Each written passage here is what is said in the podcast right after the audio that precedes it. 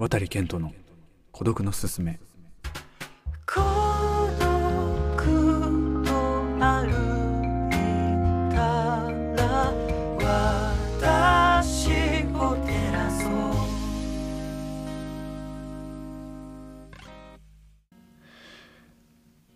はい、えー、こんばんは。渡健人です、えー、本日はですねちょっとあのまあこの孤独のすすめの趣旨からはずれるんですけれども、えー、なんか1エピソード1トークみたいな感じで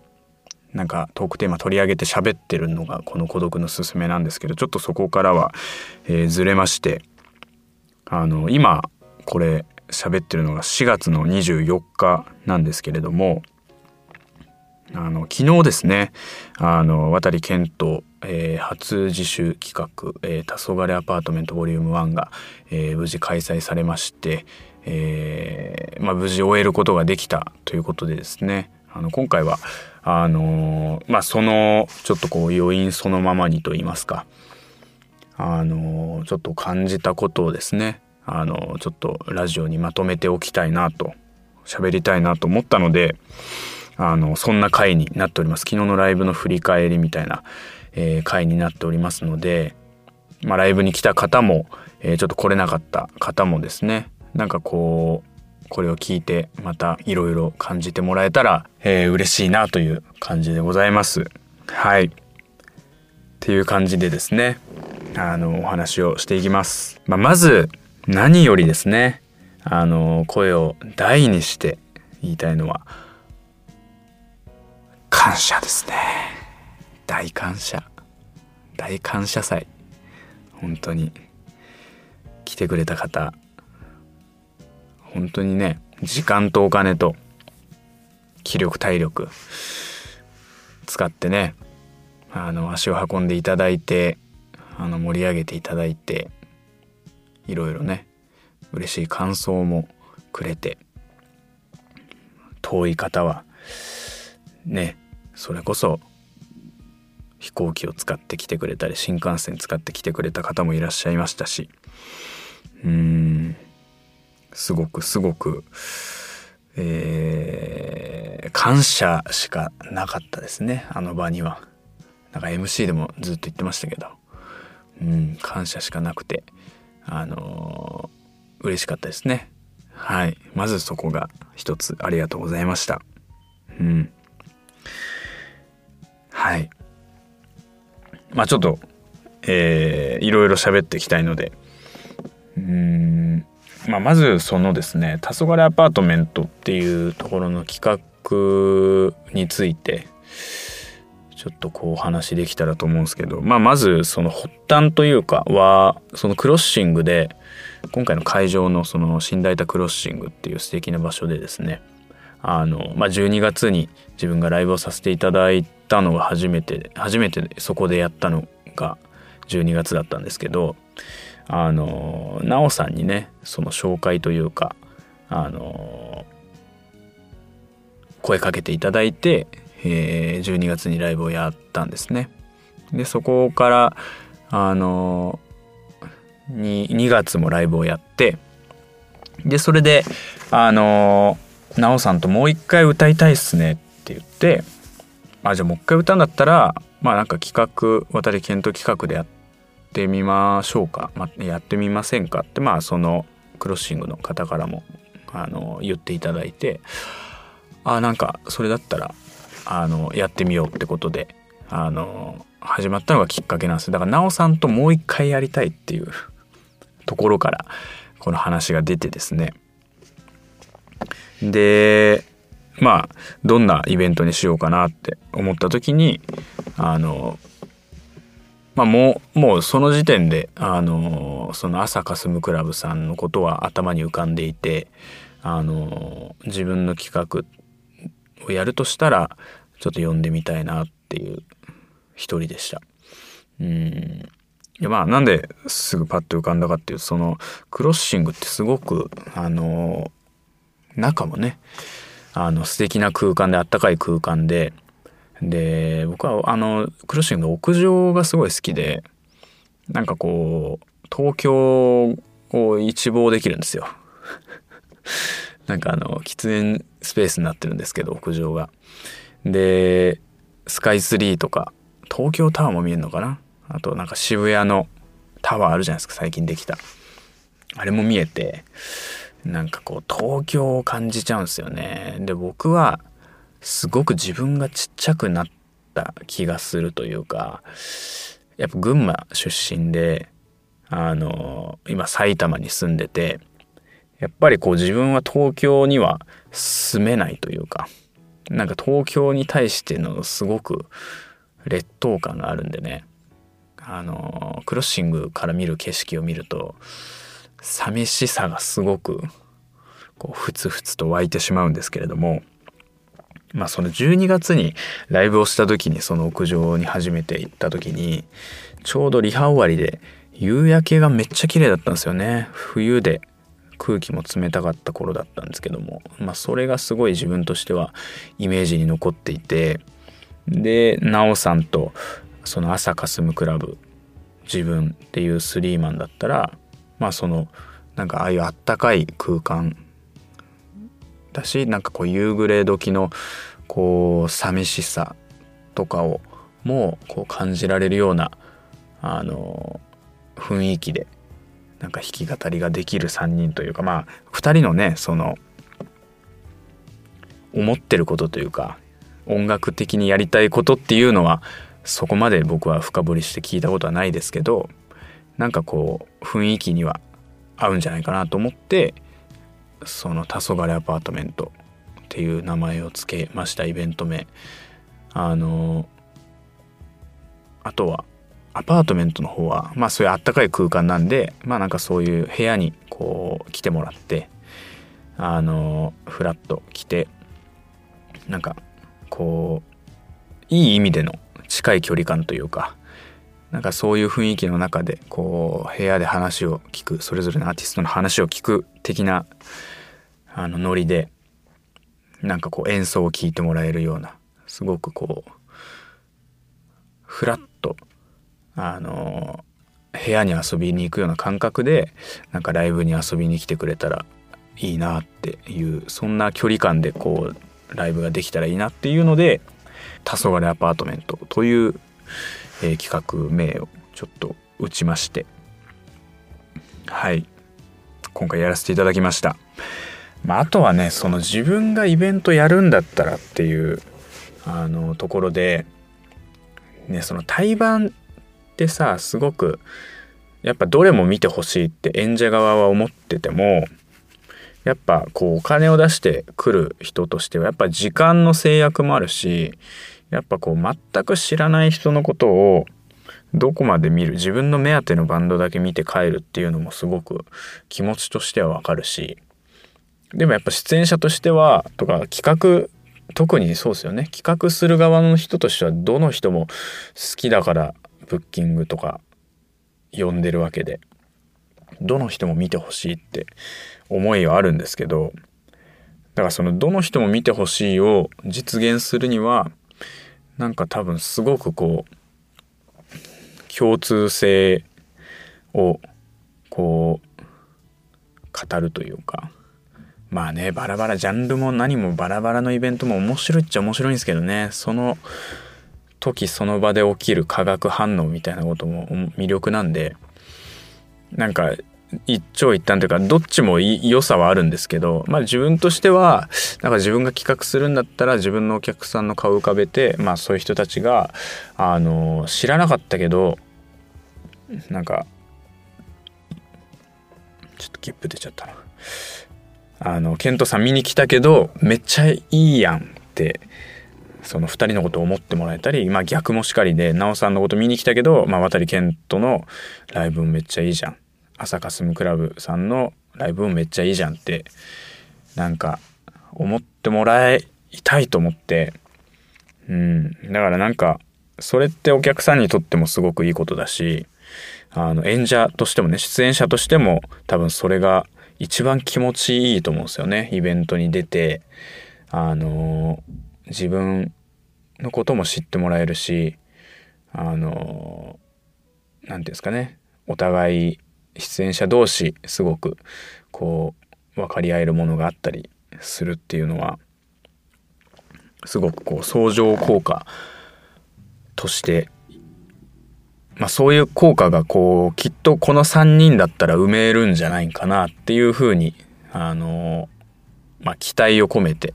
まあ、今回イベントやりましたけどでも実際お客さんからねそういうそれぞれの良さについてこう感想をツイートしてくれたりとかインスタでシェアしてくれたりっていう人がいらっしゃったんで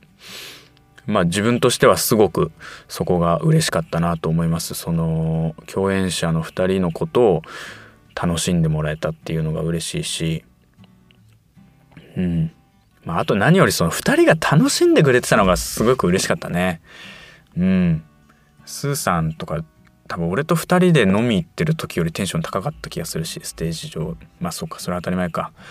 スーさんと飲み行ったんですよ。ライブ2週間前に。その「朱色のコインケース」って曲を2人で録音してその後串カツ田中に行ったんですけど。串カツ田中でその壁掛けのテレビでムツゴロウさんの追悼番組がずっとやってて。ムツゴロウさんがずっとあのクマとじゃれ合ってるみたいな映像とかゾウとじゃれ合ってる映像みたいなのをなんかぼーっと見ながら2人で飲んでて。ムツゴロウさんやばいねみたいな、まあ、小さい頃ね。お互い年近いんで小さい頃にムツゴロウさん全盛期の映像見てましたけど。ムツゴロウさんちょっと動物愛とかっていうレベルじゃないねっていう話をしながらお互いの音楽の話ずっとしてましたけど。うん。なんかあそう話戻って。あのとそのねその場をすごく楽しんで2人が歌ってくれてたのがすごい嬉しかったなと思って。うん。ありがたいですね、まあ、あとはその奈緒さんについてですけど奈緒さんに関してはまあ僕パリスずっと好きでまあそれこそきっかけは小林ファンキ風格さんとの出会いでしたけどあの今ではねそれぞれのメンバーとも仲良くさせていただいてて、まあ、それぞれとも LINE やり取りするぐらいちょっとこうありがたいことに仲良くさせていただいてますけど、まあ、普通にワンマンあのファンなんでワンマンチケット取って行ったりとか全然しますしうん。で奈緒さんはねなんつうんだろう。だから僕もやっぱそのパリス・オン・ザ・シティのボギターボーカルの名字奈緒さんっていう距離感の時はあのそうだな。あまり多くを、まあ、今も多くをね語り合う仲かって言われると多くを語りはしないんですけどなんつうんですかね。なんか口数はお互い決して多くはないんだけどあの喋ってることにこう偽りがないことはすごく分かってまっすぐに言葉をくれる人だから。なんかね静かに熱いものがあるのもすごく伝わるし。でも静かに熱いものがあるんですよ。俺って言ってるわけじゃないんですよ奈緒さんは。全部をね言葉にはしないんですけど確かに信頼できるものがあるっていうのをなんか感覚的にこう感じさせてくれる人ですごく優しいしうんなんかめちゃめちゃね優しいんですけど優しいんですよって優しくしてない感じがすごく素敵というかだしまあこういうこと言ってたら またなんか何言ってんすかって言われちゃう気もするんですけど。そうそう。まあ優しさとかあとは熱さですかね。なんかこう熱いんですよ自分って言ってるわけじゃないんですけどだし言葉で別にそういうこと言ってるタイプでもないんですけどでも確かに心の奥底にはそういうものがあるっていうのを感じさせてくれる人でなんかねそこがだから口数多く言葉をこうたくさん交わして確認し合ってるわけじゃないんですけどなんかすごく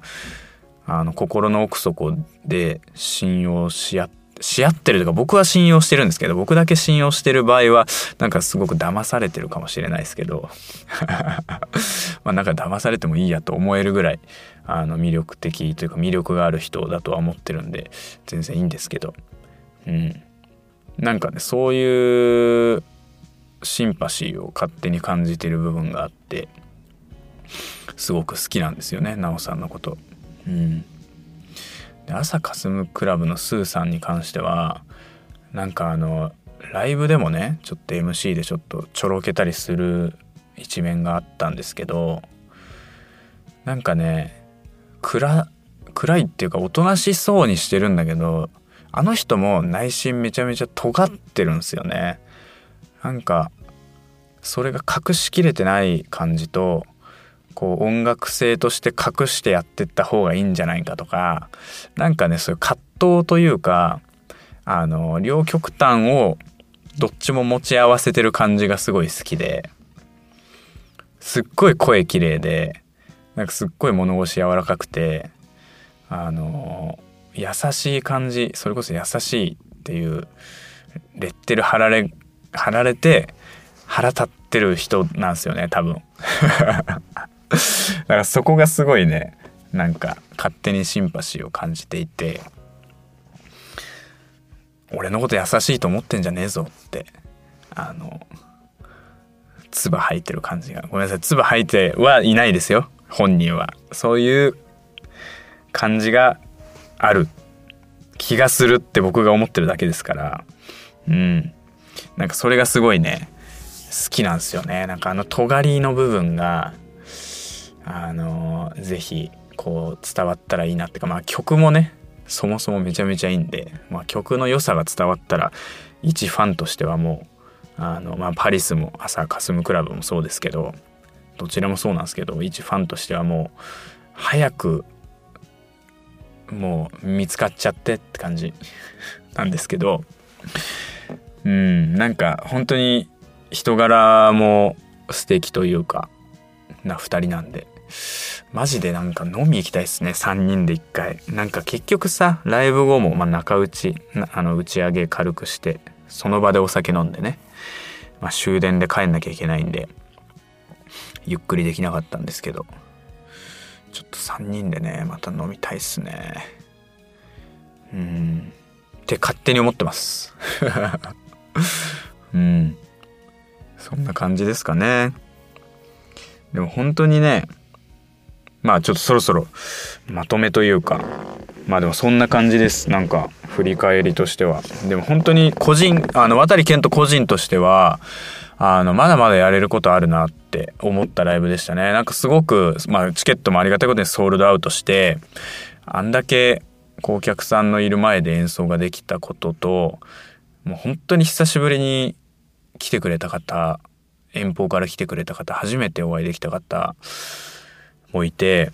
なんか本当にこれ以上幸せなことあっていいんかって思うぐらいめっちゃ幸せだったんですけど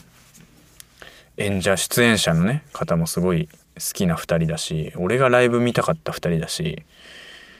クロッシングっていう場所もすごい好きな場所なんでめっちゃ幸せだったんですけどまだまだやれることあるなっていうのがちょっと実感としてあってうんまだまだいい演奏したいししなきゃいけないなって思ったしもっとねやれることあるなって思ったんですよ個人的には。うんだからなんかすっごい幸せだったんだけど振り返ってみたらとか今一日経って思うのはもう次登ってくクリアしていく課題とかをちょっとこうちゃんと見据えてまたコツコツ一から頑張ってまたねこうやっていきたいなっていうのが思いますね。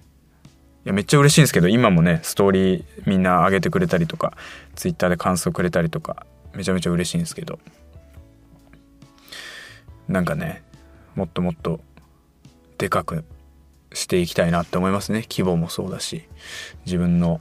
こうアーティストとしてというか表現者としてなんかもっとスケールでかいことしたいなとも思うし。うん。あのまあライブでもお話ししたんですけどあの地方とかね巡ってライブもやりたいですしやっぱ一個アルバムみたいな形で今表現してることをあのすごく今形にしたいっていうモチベーションがあるんでなんかそれを実現してで地方ライブ回って最後またもう一回こう都内でワンマンやってドカンとこうかましたるぶちかましたいっていうのがまあ今のところこう目標としてあるんで、まあ、2023年、まあ、まだ4月もう4月ですけれどもなんかそういうところを今年はがむしゃらにちょっとやってってなんかこう終えたい、まあ、できれば今話したことっていうのは年内にできたらいいなとは思うんですけどまあなんかその最後最終的なワンマンライブとかはちょっと、まあ、年内じゃなくても、まあ、1月2月3月とか、まあ、それこそ1年後ぐらいのスパンで焦らずねまずちょっと音源の制作をちょっと頑張りたいなっていうところが一個ありますはいだからなんか新たな目標もできて新たな目標をくれたイベントでもあったしうんなんか久しぶりにああいう空間を作れたことがすごく自分としてはあの嬉しかったのでまあ本当に感謝ですね。うん、あのピアノをたびたび弾いてくれてるチャンシオも見に来てくれたし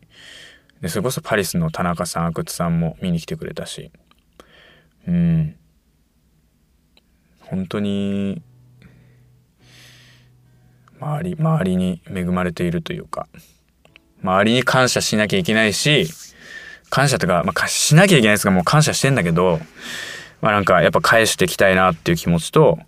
まあ、あとはそのね気持ちで返すっていうだけじゃなくてやっぱ音楽でうわこいつやばいなみたいなやっぱ渡健人の音楽ってそらやばいわっていう返し方もなんかしたいですね。やっぱ音楽やってる以上は。音楽で関わってくれてる人たちに対してはこいつの音楽やべえなっていう返し方をしてで一緒にこう高め合っていけたらいいなっていうかうん。いい音楽をすることで返していきたいしお客さんには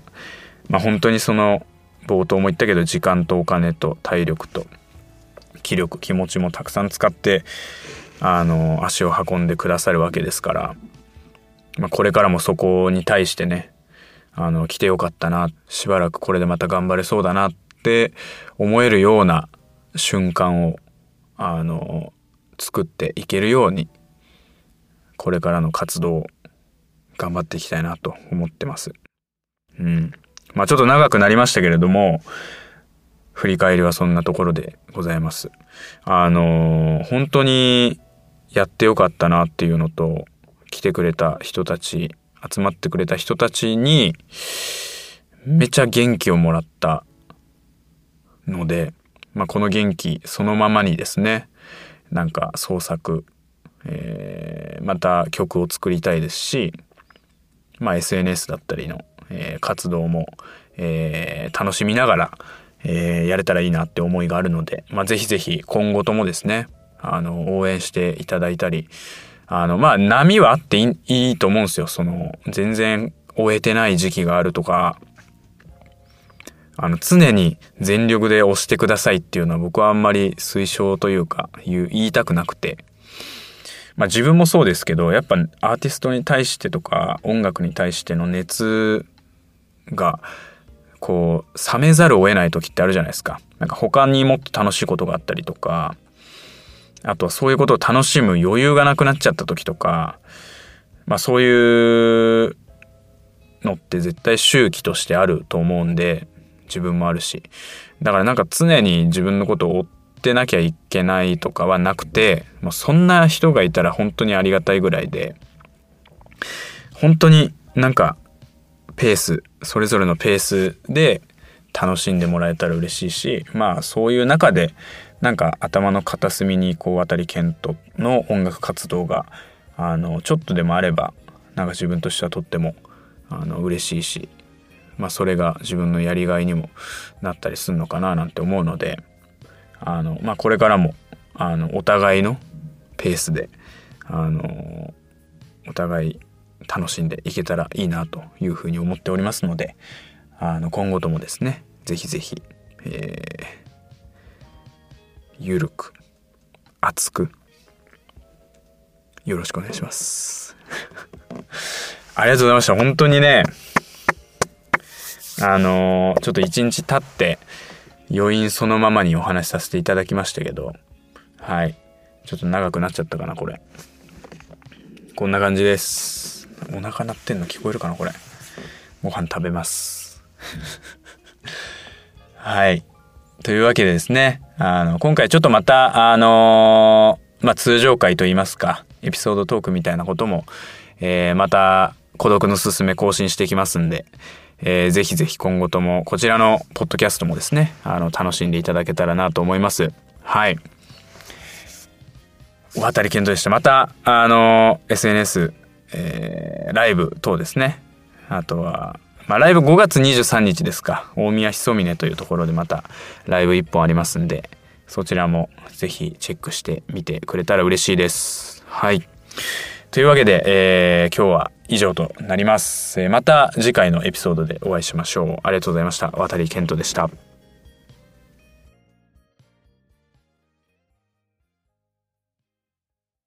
本日もご視聴いただきありがとうございました。このポッドキャストの感想質問等は渡健人のメールアドレスもしくは各 SNS Twitter や Instagram などの DM で募集をしています。気軽にご感想いただければと思います、えー、また次のポッドキャストでお会いしましょう。ご視聴ありがとうございました。渡健人でした。